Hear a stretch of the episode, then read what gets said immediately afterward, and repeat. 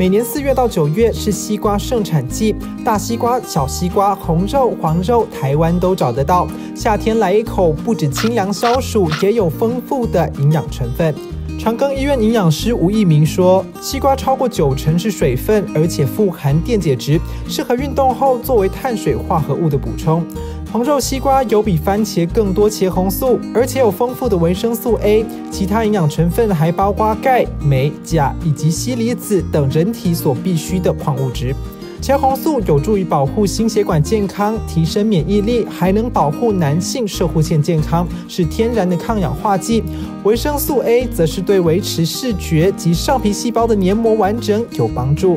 钙、镁、钾离子能帮助稳定血压，维持神经与肌肉的运作。硒则是人体抗氧化及清除自由基的必需营养元素，有助于降低癌症发生率。